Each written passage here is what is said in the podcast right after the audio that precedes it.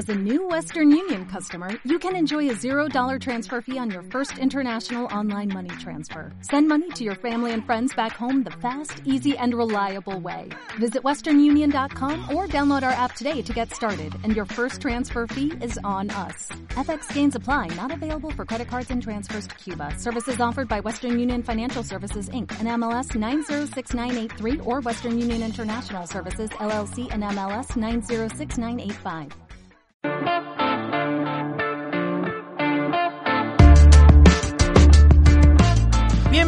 Bienvenidos al Estadio Fantasy Podcast. Yo soy Mauricio Gutiérrez, analista de Fantasy Football. Y el día de hoy, lunes 20, 20, ¿qué? ¿A qué estamos? 24 de febrero.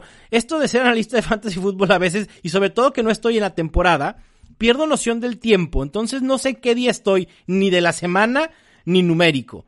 Eso es algo que tengo y que tengo que corregir porque normalmente se me va la onda. Lunes 24 de febrero comienza ya el Scouting Combine de la NFL. Puede ser el evento o uno de los eventos más importantes en el off-season. Por varias cuestiones, ¿no? Eh, porque es la, el momento en que los jugadores prospectos, los novatos, van a mostrar el talento que hay. Bueno, no el talento en sí, sino sus habilidades, tanto atléticas como mentales y de medición. ¿no? También el día de hoy, una fecha bien importante, eh, por la mañana en Los Ángeles, en el Staples Center, se llevó a cabo la celebración de vida de Kobe y Gianna Bryant. Eh, muy emotiva, eh, sinceramente. No la seguí en vivo toda la transmisión, pude ver algunos videos después. Híjole, se enchina la piel, ¿no? A, mí me, me quedo con las palabras de Michael Jordan, que dice, ninguno sabemos cuánto tiempo tenemos, por eso hay que vivir el momento con la gente que amamos. Cuando Kobe murió, una parte de mí murió. Fue como mi hermano menor que siempre intenté ayudar. Wow. Eh, que el más grande, eh, el jugador más talentoso en la historia de este deporte se refiera a ti con estas palabras, híjole, de verdad fue muy emotivo y bueno, pues ahora recordar a Kobe Bryant como lo que fue uno de los mejores, un gran ser humano, siempre tratando de ayudar a otras personas, al básquet, en fin, no soy asido de la NBA más que en la parte final ya de la temporada. Yo le voy a los Rockets, así que los Lakers no son muy de mi agrado, pero bueno, hay que reconocer la grandeza de Kobe Bryant, ¿no? En cuanto a NFL, bueno, pues sigo con el tema de, de este podcast, ¿no? Que es la importancia de los corredores novatos, sobre todo en fantasy fútbol, al ser la, la posición que normalmente mejores números produce en su primer año, me parece que es básico por lo menos tener en la mira a estos cinco que les voy a comentar. En los últimos tres años ha habido novatos, por ejemplo, 2019, Josh Jacobs, Miles Sanders, David Montgomery, Devin Singletary, todos terminaron en el top 35 en puntos fantasy totales. En el 2018, Saquon Barkley, Nick Chubb, Sonny Michel también fueron top 35.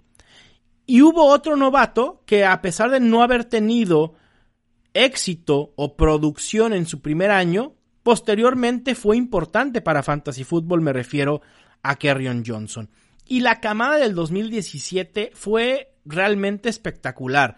Alvin Kamara, Karim Hunt, Leonard Fournette, Christian McCaffrey, los cuatro top 10 en puntos fantasy totales. Y además también hubo novatos que después se convirtieron en jugadores valiosos para fantasy fútbol como Dalvin Cook, Joe Mixon, James Conner, Marlon Mack y Aaron Jones. Los running backs que normalmente han tenido una buena producción NFL tuvieron también buenos números a nivel colegial. Esa es como una regla básica. Y los running backs que han tenido éxito en la NFL regularmente han tenido números por arriba del promedio durante su carrera colegial. Y, esto es obvio, ¿no? Los jugadores talentosos los equipos intentan utilizarlos en mayor medida y a mayor medida de que son utilizados, pues producen mejores números, ¿no? Hablando de los cinco mejores eh, disponibles, voy con el primero. Eh, Clyde Edwards Eller de LSU. Un gran 2019. 270 toques totales. Producto de 215 acarreos y 55 recepciones. Terminó con 1.414 yardas por tierra y 453 por aire.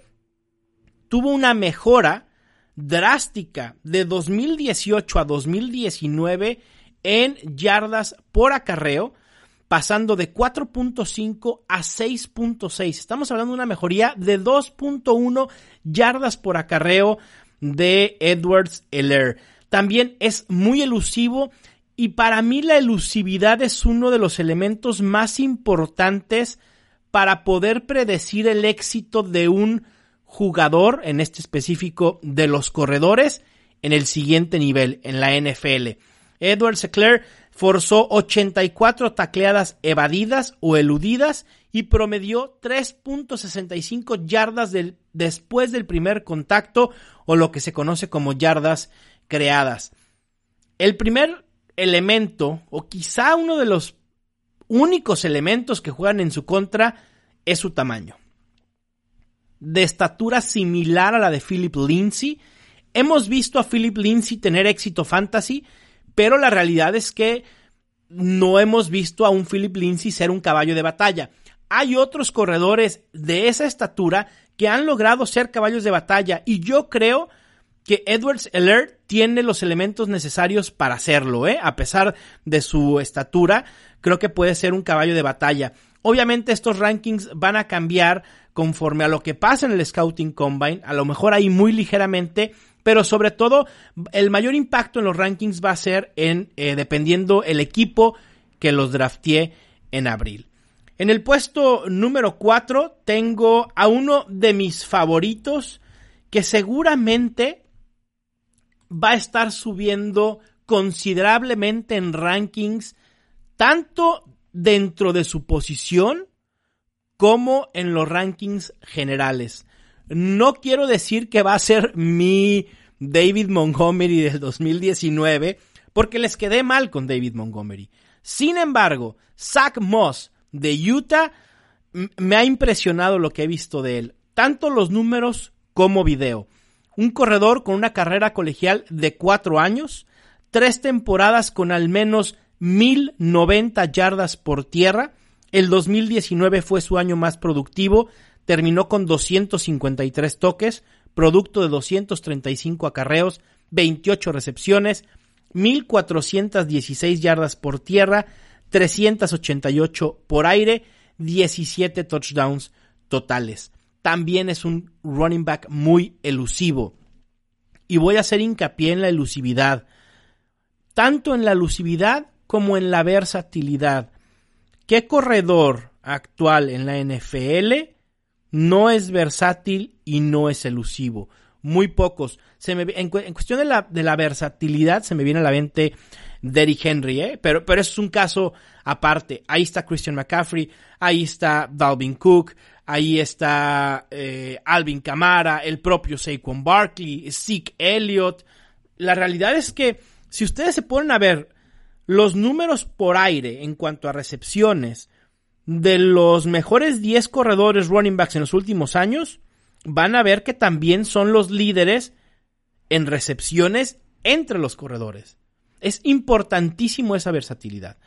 Zach Moss es, a pesar de que no tuvo mucho volumen en 2019 por aire, fue muy eficiente. Con solo 28 recepciones, promedió más de 6.53 yardas ajustadas por target, promedió 14.5 yardas después de la atrapada por recepción, 6 yardas después de la recepción y 0.54 tacleadas forzadas en cada recepción. Estos números, para ponerlos en contexto, porque luego a veces damos números los analistas sin ponerlos en contexto. Y, si no tenemos ese contexto, a veces no sirve de absolutamente nada. Estos números de Zach Moss en su eficiencia por aire son muy similares a los de Alvin Kamara y Christian McCaffrey, nada más y nada menos, en su época colegial. Así que Zach Moss me intriga, me encanta, creo que puede ser, eh, llegar a ser un sólido running back 2 en fantasy con impacto inmediato, pero habrá que esperar qué equipo eh, lo selecciona. En el puesto número 3 tengo a J.K. Dobbins de Ohio State. Tenemos al clásico corredor de Ohio State. Sus números 2017-2019 bastante buenos. 4.452 yardas por tierra, un promedio de 6.2 yardas por acarreo, 43 touchdowns totales. Sus números en 2018 no fueron espectaculares, pero tuvo una mejoría respecto del al 2019. En, en, este último año termina con 301 acarreos, 2.003 yardas, 23 recepciones y 247 yardas por aire, 23 touchdowns totales y tuvo 31 acarreos de al menos 15 yardas. Y esto habla de la explosividad que tiene J.K. Dobbins. Me hubiera gustado ver una mayor producción de Dobbins por aire, esa es la realidad. Pero no por estos números pensemos que no puede ser un running back versátil. En sus tres temporadas en Ohio State, al menos tuvo 20 recepciones en cada una de ellas. Quizá por sistema, yo creo que más por sistema que por falta de talento, J.K. Dobbins no fue utilizado más en el ataque o en el juego aéreo. En el puesto número 2, ya casi nos acercamos a, al mejor, que creo que deben saber quién se trata. Pero bueno, el punto, el, el punto, el puesto número 2 es para DeAndre Swift de Georgia. Ah, aquí, híjole, fue con el corredor que más me tuve que romper la cabeza para rankearlo en estos momentos. Así como Zach Moss, el que coloqué en el puesto número 4, es uno de mis candidatos a subir más en ranking, de Andre Swift es mi candidato a bajarlo en rankings. Muy productivo como corredor y atrapando pases en los últimos tres años. Sus números realmente son muy muy buenos con Georgia. 440 carreos, 2.285 yardas, promedió 6.6 yardas por acarreo, 73 recepciones, 666 yardas por aire. Algo que me preocupa es que DeAndre Swift solo tuvo el 17% de los touchdowns totales de su equipo en 2019, y esto está muy por debajo del promedio del 34% que normalmente llega a tener un running back top 20 en fantasy football. De Andre Swift es similar a Josh Jacobs, pero Swift con mayor eficiencia en números. Para algunos analistas de Andre Swift es el corredor más talentoso de esta camada, pero me parece que también mucho del éxito que tuvo en Georgia fue gracias a la línea ofensiva que tenía en colegial. Una de las mejores a nivel nacional y eso necesitará de Andre Swift para tener éxito en su primer año en la NFL. Si llega un equipo sin una línea ofensiva sólida, híjole, tengo mis dudas en que pueda producir números de running back 2 en fantasy football. Pudiera ser un running back 3, pero llegando al escenario ideal de Andre Swift pudiera ser un running back no voy a decir un running back 1, pero sí un running back 2 alto. Recuerden que mis rankings, o sea, cuando digo running back 2, running back 3, me refiero a ligas normales redraft, ¿eh? no Dynasty. Que por cierto ya están mis rankings Dynasty en estadiofantasy.com. Y por último, la posición de honor es nada más y nada menos que para Jonathan Taylor de Wisconsin. Y creo que no podía ser de otra manera. Una producción impresionante en las últimas tres temporadas. 929 acarreos. 6.147 yardas. Promedió 6.7 yardas por acarreo. Imagínense las yardas que tiene que correr uno para que con 929 acarreos tengas un promedio de 6.7 por acarreo. Es impresionante lo que hizo Jonathan Taylor. 50 touchdowns por tierra, 50. 42 recepciones, 407 yardas y 5 touchdowns por aire. Dos temporadas consecutivas con al menos 2.000 yardas por tierra. No le busquen, es el mejor running back novato de fantasy football para 2020. Es el más completo de la camada. No quiero decir que es un Saquon Barkley, pero probablemente sea uno de los mejores prospectos de corredores desde Saquon Barkley. Fácil está en el top 4 como prospectos en los últimos 4 o 5 años. Sin lugar a dudas. Mejor que Melvin Gordon. Así que hay que tenerlo muy en la mira. Para Ligas Dynasty, aquí Jonathan Taylor, eh, existe alguna preocupación con él por su durabilidad, por la inmensa carga que tuvo eh, de trabajo en Wisconsin. Obviamente no creo que le afecte en su primer año, pero en años posteriores pudiera ser que sí. Y esto pudiera traer como consecuencia una carrera reducida en la NFL. Así que su valor Dynasty pudiera estar un poco limitado por esta cuestión, pero para 2020, híjole, Jonathan Taylor, en un equipo como Tampa Bay, como Chargers, mmm, ¿qué otro equipo se me pudiera ocurrir que pudiera ser, eh, híjole, muy productivo? Chicago, incluso, aunque ahí está David Montgomery. Habrá que esperar, ¿no? Pero Jonathan Taylor, sin duda, y desde antes de saber a qué equipo va a llegar, yo lo colocaría como un running back 2 sólido. Y de ahí para arriba. Así que ahí está. Y por eso es tan importante empezar a ver el Scouting Combine. ¿Qué hacen los corredores? ¿Cómo les va en los drills? Los corredores entrarán al terreno de juego en Indianápolis el viernes 28 de febrero y los drills o actividades a seguir son los tres conos, porque aquí uno puede ver los cortes y la velocidad lateral de un corredor, elusividad. Aquí el promedio para determinar si le fue bien o mal, el promedio es 7.10 segundos.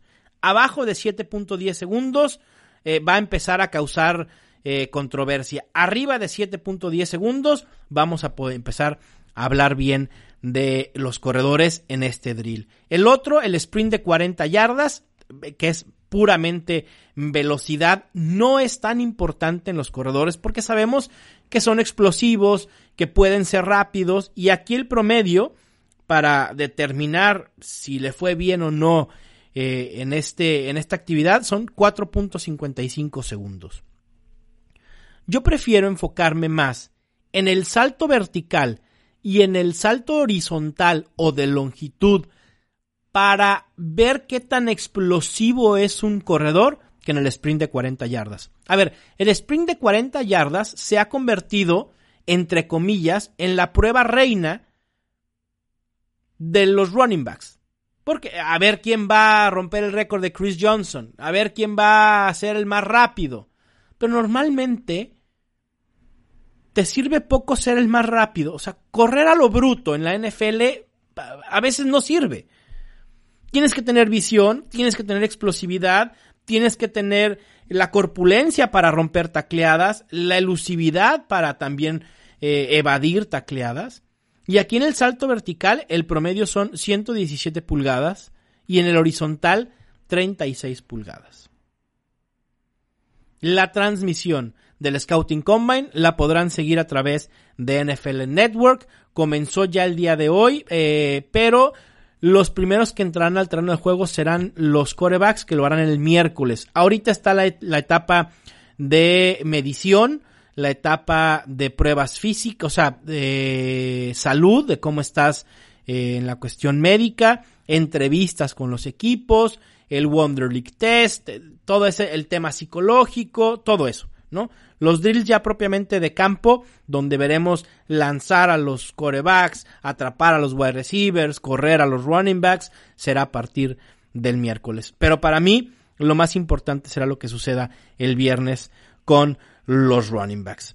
Bueno, pues espero que eh, les haya sido de utilidad la información de los running backs. Ya saben quiénes son los cinco eh, que hay que seguir de cerca. Por ahí, si quieren también tener más o otros corredores que también puede ser interesante, entonces aquí pudiera mencionar, perdón, pero estuve hasta el último, dije, ah, se, me está pasando algo, y eran pues obviamente los running backs que hay que tener en la mira, además de estos cinco, ¿no? Que es Cam Akers, también a Keyshawn Bong de Vanderbilt, que puede ser uno de estos corredores que también pueda subir drásticamente en mis rankings junto con Cam Akers.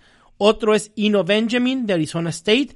Y por último, AJ Dillon de Boston College. Así que, pues ya saben, no hay de otra más que seguir el Scouting Combine. Prepárense porque la temporada de Fantasy Football ya empezó. Ya es momento de ponernos a estudiar para poder conseguir los campeonatos 2020. Voy a insistir en eso durante toda la temporada baja porque es la verdad. Les mando un fuerte abrazo, disfruten su semana, disfruten el Scouting Combine, vean el show de Jonathan Taylor, les mando un fuerte abrazo, yo soy Mauricio Gutiérrez y esto fue el Estadio Fantasy Podcast.